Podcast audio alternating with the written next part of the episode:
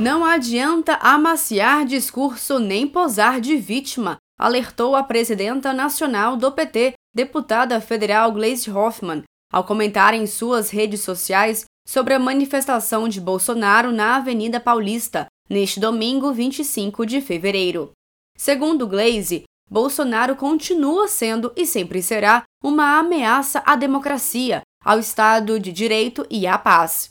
A presidenta nacional do PT ressaltou: o que Bolsonaro fez foi terceirizar para Malafaia os ataques que sempre fez à justiça, às instituições e à verdade. O vice-líder do governo na Câmara, deputado Alencar Santana, do PT de São Paulo, falou que durante o ato em São Paulo, Bolsonaro confessou seu consentimento e participação na tentativa de golpe contra a democracia. Acho que o pedido de anistia dele não era só para aqueles que estão condenados, é um pedido prévio, sabendo que ele tem culpa no cartório, tem responsabilidade por tudo que ocorreu e está tentando previamente obter uma anistia. Né? Eu nunca vi um pedido de anistia prévio, então provavelmente ele sabe que, que será condenado. O governo tem uma, uma, opinião específica, né? ocorreu uma manifestação, nós vamos continuar tocando a nossa vida, procurando aprovar projetos importantes para o país, né? que envolve a economia brasileira, que envolve um conjunto de direitos né, do nosso povo.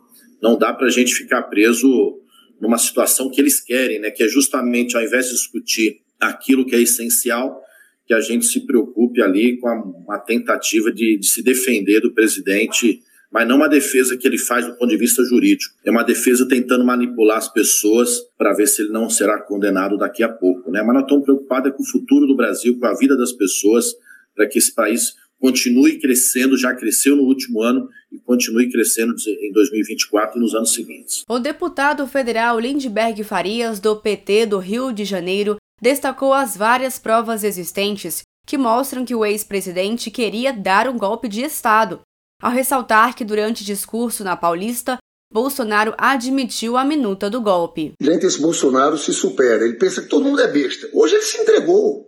Porque teve uma hora que ele falou sobre golpe, disse: golpe! Porque acharam uma minuta. Mas veja bem, essa minuta era de um decreto de Estado de Defesa. Ele ia ter que chamar o Conselho da República, ia ter que passar pelo Congresso.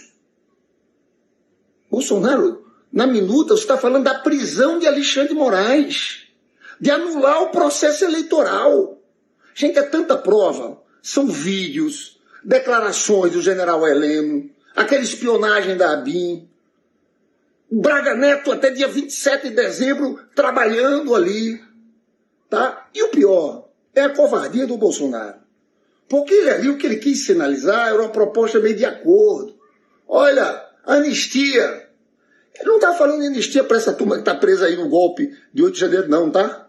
Ele está se antecipando, falando do caso dele. Bolsonaro tenta posar de vítima, mas assina atestado de culpa ao defender anistia para aqueles que participaram efetivamente do 8 de janeiro, disse o líder do PT na Câmara, deputado Odair Cunha, do PT de Minas Gerais. Esse cidadão está investigado por ter estimulado e forjado os atos golpistas de 8 de janeiro de 2023.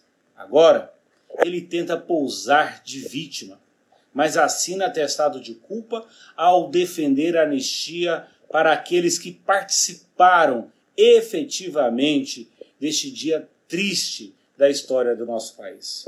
É claro, Bolsonaro já antevê que poderá ser condenado e preso como idealizador e o principal beneficiário da tentativa golpista.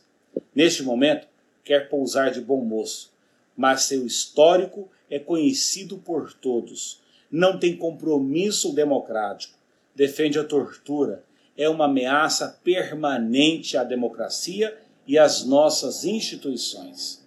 Por isso, é bom dizer: sem anistia Estamos juntos. O ato foi convocado por Bolsonaro em meio a investigações da qual o ex-presidente é alvo por suspeita de participação numa tentativa de golpe de Estado para permanecer no poder.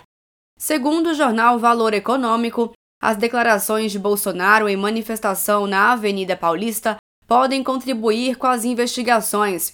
A avaliação de integrantes do Supremo Tribunal Federal e da Polícia Federal é de que o ex-presidente indicou ter conhecimento sobre a minuta do golpe.